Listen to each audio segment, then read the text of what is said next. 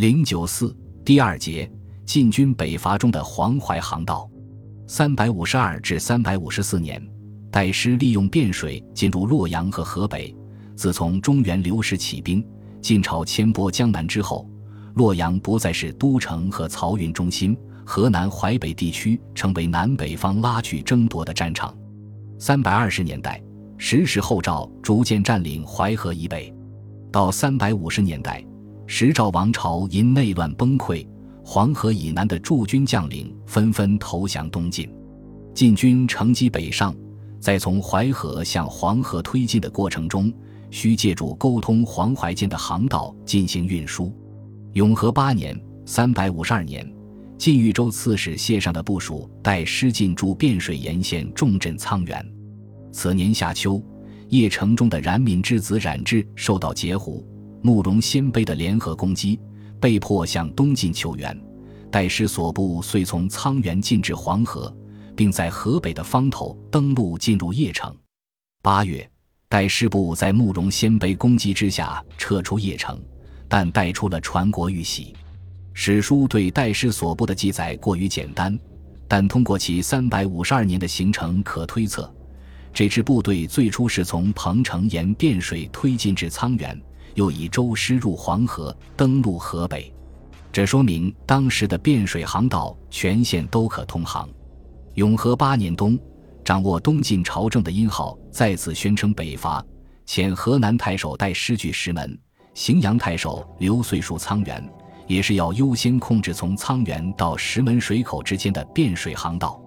此后十余年内，由于东晋上层人事更替，戴师的上级屡次更迭。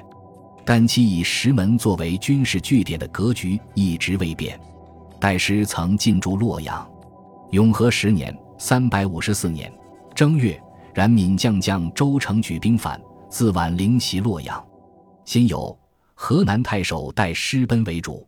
据《水经注》，为主在洛水与黄河的交汇处附近。这也说明晋军在河南地区的驻防体系都依托河道。永和十二年（三百五十六年）二月，桓温加征讨大都督、都司冀二州诸军事，委以专征之任，获得了指挥河南战场之权。此时，叛乱武装姚襄再次进至洛阳，与前度叛乱的周成武装联合。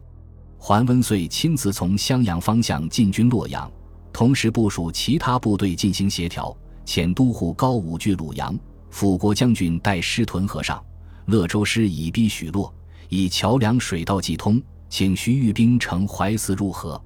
高武应是桓温的荆州旧部，他所据的鲁阳到洛阳并无水路可通，所以这里负责从汴水入黄河航道的还是戴师所部。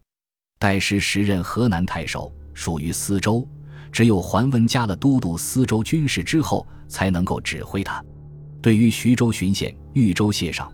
桓温尚无指挥之权，所以只能请骑兵参与会战。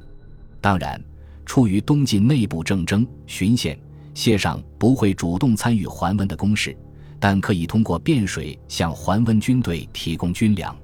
这也是桓温重视汴水航道的最主要原因。这场战役，晋军击败遥襄武装，再次光复洛阳，并俘获叛将周成。桓温的这次胜利和他能通过汴水获得徐州的后勤补给有重要关系。